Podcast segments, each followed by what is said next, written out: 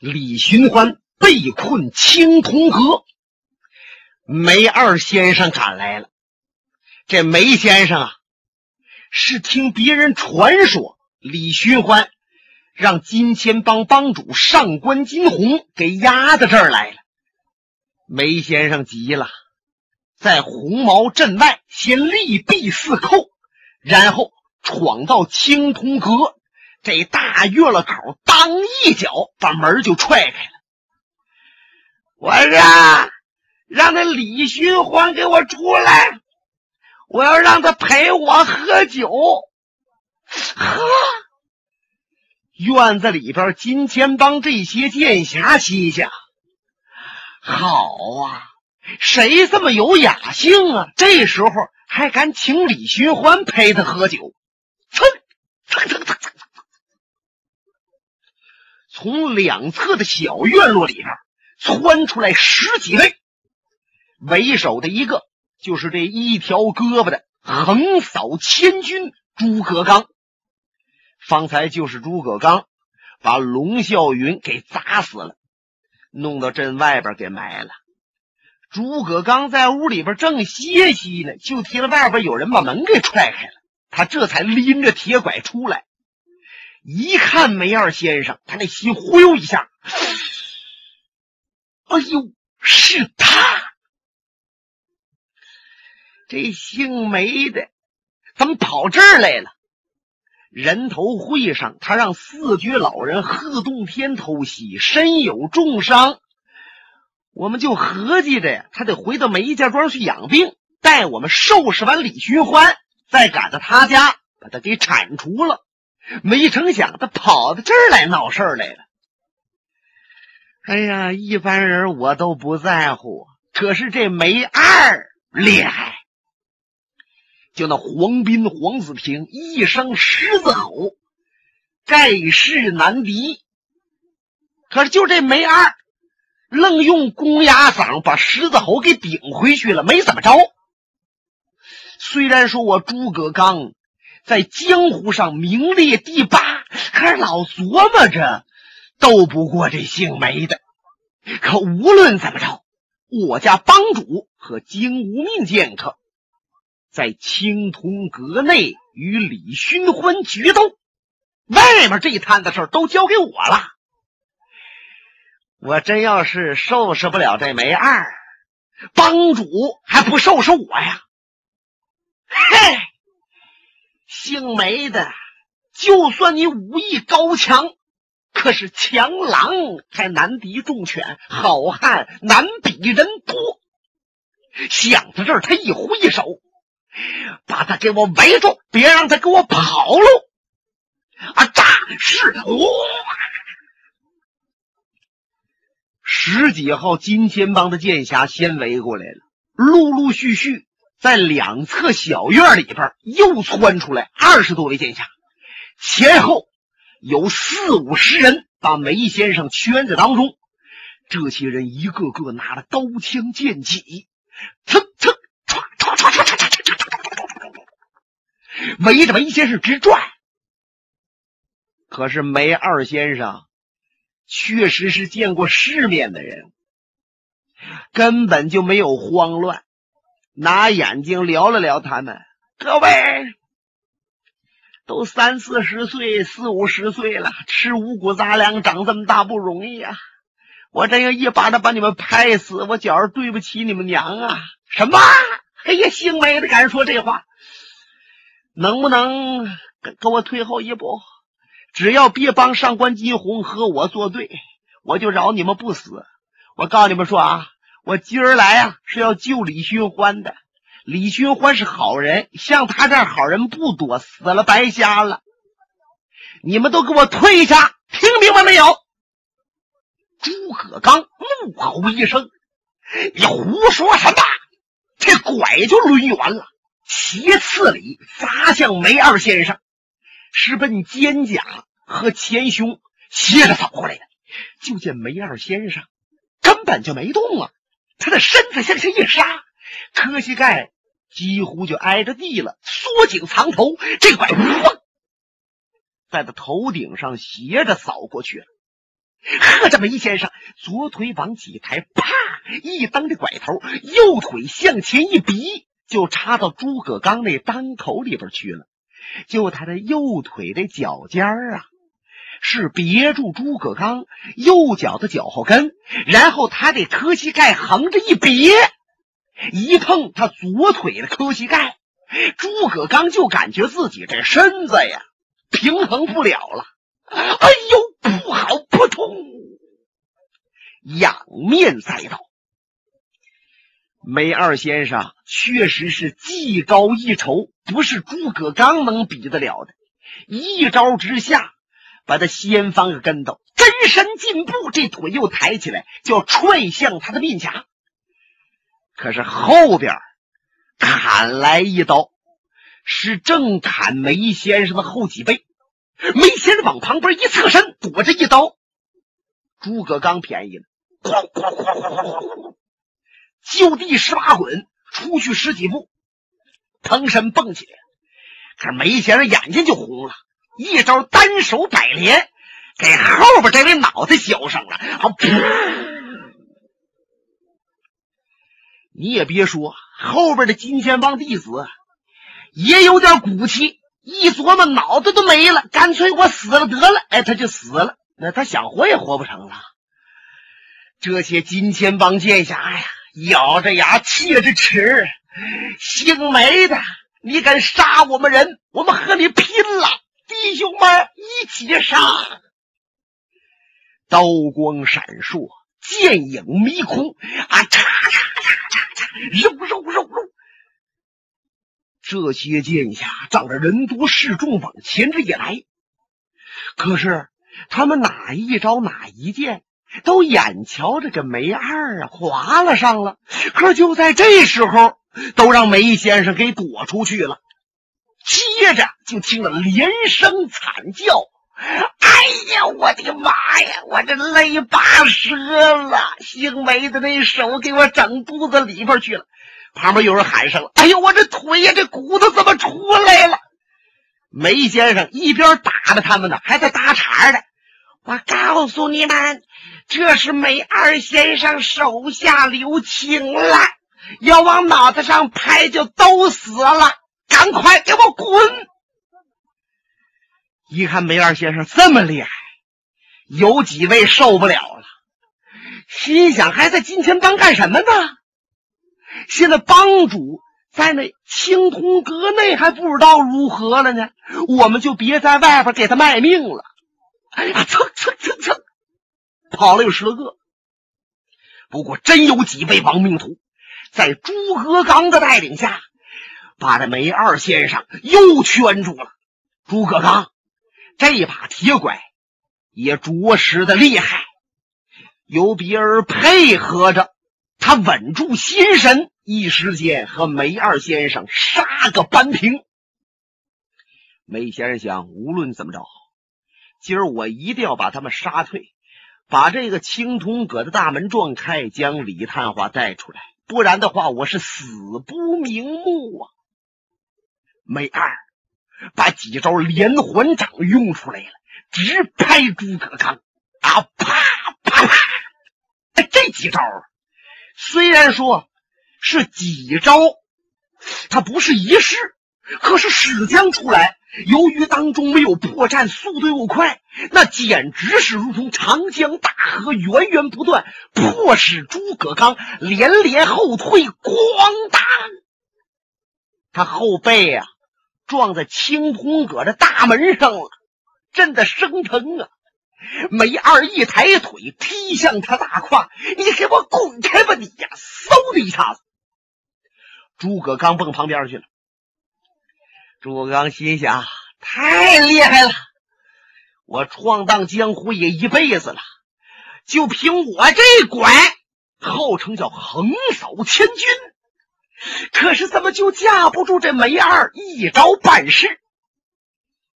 梅二先生逼退了诸葛刚，用手使劲撞这个青铜门，咚咚。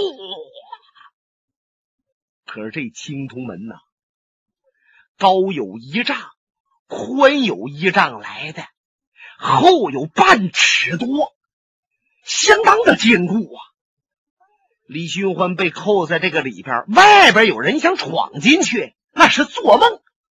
梅先生把这手都磕疼了、磕红了，都要肿了。可是这大门呢，一点都没有活动气儿。忽然间，就从这个青红阁上边窜下了一个人。这位啊，手中捧着宝剑，一言不发，就像个猫似的，唰啦下来，来个力劈华山龙啸尾，直削梅先生顶梁。梅先生皱着眉，咬着牙，正磕这门呢，没防备上边下来了。而上边那个人招数又极为高妙，他往旁边一闪，就稍微慢了一点，左肩膀这儿让宝剑给划了上了。哎呦！鲜血就崩出来了。梅先生跳到旁边，定睛一看，嗯。你是什么人？就见从上边落下来的这个主，三十五六岁，青须须的脸庞，微有短髯，穿着一身青衣，腰扎板带，斜背着英雄长，眼珠子瞪着闪烁着寒光。梅先生不认识他呀，刚问他什么人，在梅先生的后面又摸上了一个。这是要暗算无常啊！这位手里边啊拿着一只飞抓，那链子有一丈多长，前边那个抓头是个王八盖子，嘿，那个爪子都金刚磨制的，真要给刀上夸往回一收，就得落下来一块肉啊！就见这位双手一颤，这链子一点声息没有。就抓向梅先生的后脖壳，梅先生听了背后恶风传来，他刚要低头，啊，噗的一下子，飞抓已经把他给抓上了。哎呦，疼的梅先生呲牙咧嘴呀！他知道，认可让对方给薅起块肉，也别挺着跟人家跑到跟前去让结果了。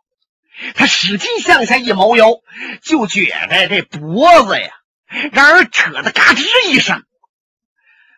他往前窜身，用手再摸，好嘛，脖子后边这块啊是个坑了，那肉啊落去一块，足有二两多呀。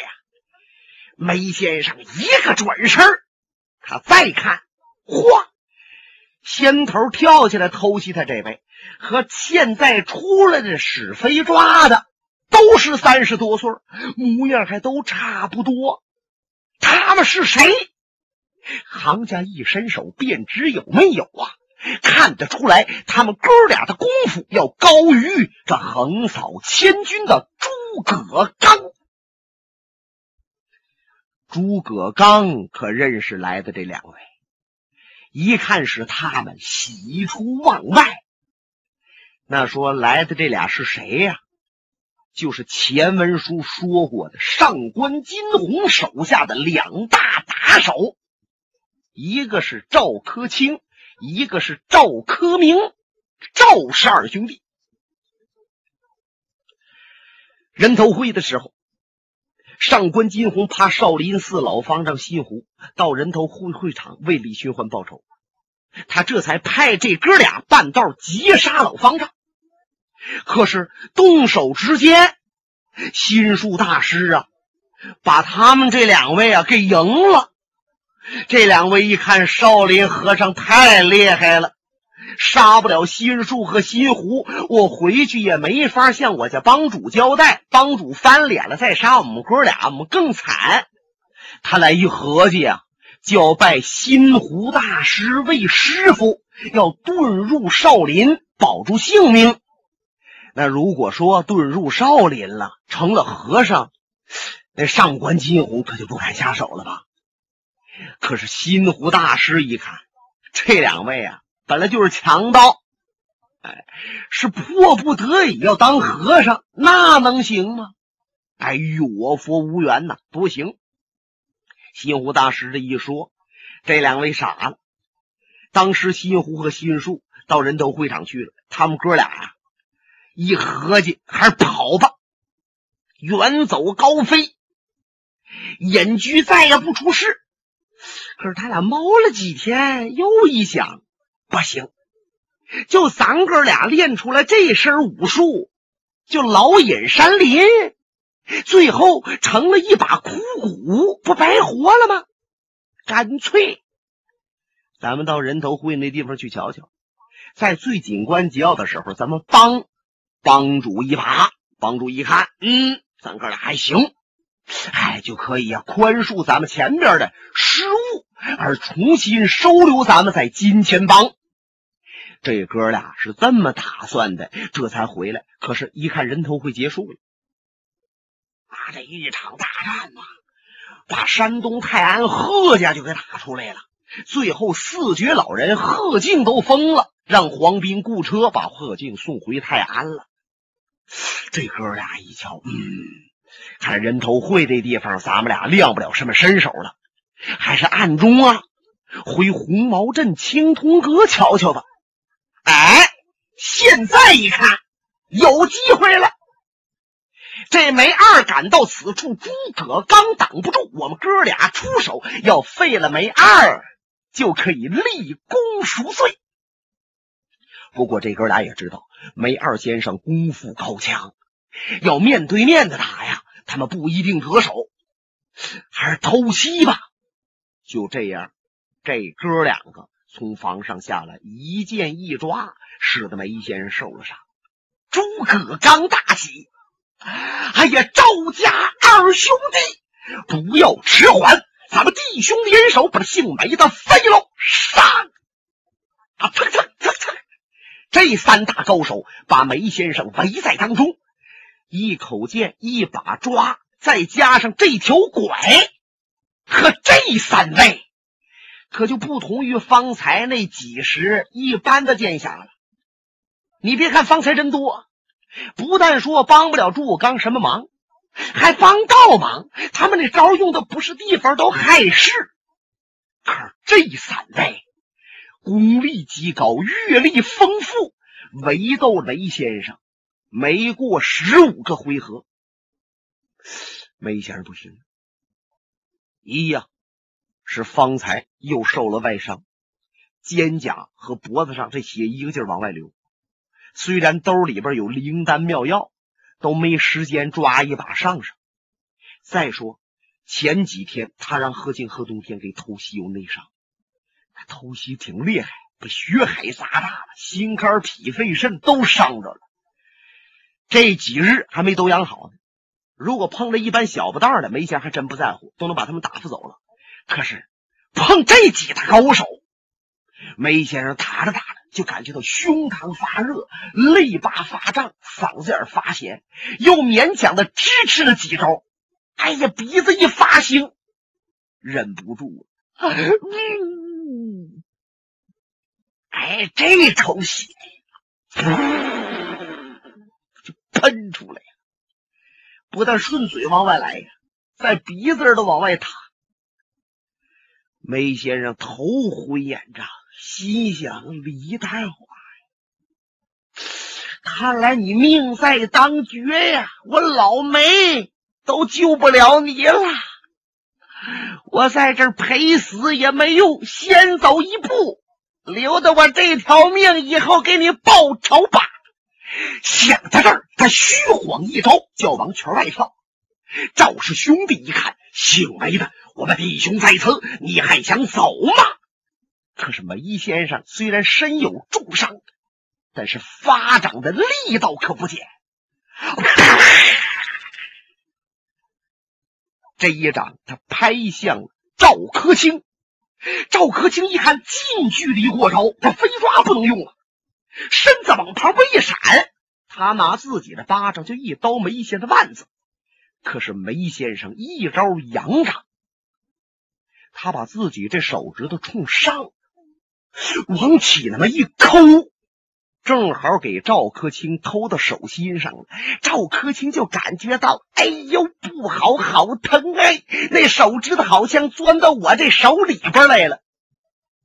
梅先生内力精纯，那手指头跟金刚钻似的，真给他钻进去了。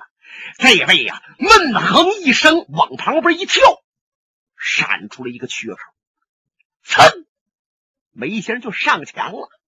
后边这几位，这这这这这这这随后就追。梅先生连头都不回呀，施展陆地飞腾法的功夫啊，这这这这这这这这这这。诸葛刚一看，哎呀，好姓梅的，喷了血了，又有外伤，你还想跑？真是做梦！你看我这两条腿快，还是你那两条腿快？他把拐掖起来了，一个胳膊来回晃着，啊，蹭蹭蹭蹭蹭蹭蹭蹭蹭蹭蹭蹭蹭蹭，在后头紧追不舍。可是他追着追着，就瞧梅先生那两条腿呀，那简直看不出来怎么倒腾啊！距离是越拉越远，越拉越远。那赵氏兄弟汗都急出来了，可是怎么也不能追上梅二。就见梅先生斜刺里跳进松林，等他们再跟进来一看，梅先生啊，不知道哪儿去了。哎呀，诸葛刚直跺脚啊！嗨，让他跑了。不是你说今天这机会多好，他有重伤，咱把他除掉。现在没除掉，等来日这梅二要养好伤了，那是老虎啊！再回来是要伤人的。可是现在已经没了，没别的办法了，赶快回青铜阁吧。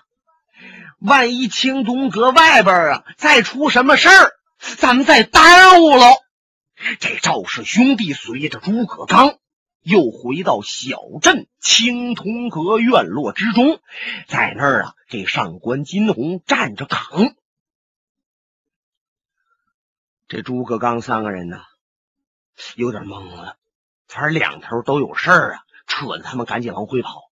如果他们再往前搜，不过十步远就能看到梅先生倒在地下，已经昏过去了。梅先生临昏过去之前，他脑子还琢磨呢：“啊，李寻欢呐，我没救得了你，我死不瞑目。看来你要想活命，唯有阿飞能救你了。看来阿飞确实有两下，梅先生在这个时候都能把他给想起来。”那说这阿飞现在到底在哪里呀？李寻欢危在旦夕，赶快把阿飞说出来救李寻欢呢！哎，您别着急呀，阿飞呀，现在就在他原来与林仙儿隐居那个山林的草屋之内。阿飞一个人在那儿啊，他又恢复了。刚刚从深山老峪里边出来的那种神态，说那阵是什么神态呀？喂，那阵他带着野性啊，瞧着谁呀，都好像要过招那架势。他把破烂的衣服已经换下去了，重新买了一身灰色的衣衫，穿好了，又弄了一把破铁片子剑，别在这腰里边。他正琢磨着呀，要到海外东海仙岛上去归隐，因为他听说早年间老前辈王莲花和丈夫沈浪大侠成名后，就归隐到啊那东海仙岛了，那真是神仙的去处啊！我阿飞呀，在此了无牵挂了，也应该到那儿去。他正琢磨着这些事儿呢。就听着这个外边传来了脚步声，擦擦擦！哦，谁来了？他掌身顺窗户往外一看，这才引出一段阿飞要单剑扫群贼。本节目由哈尔滨大地评书艺术研究所研究录制。刚才播。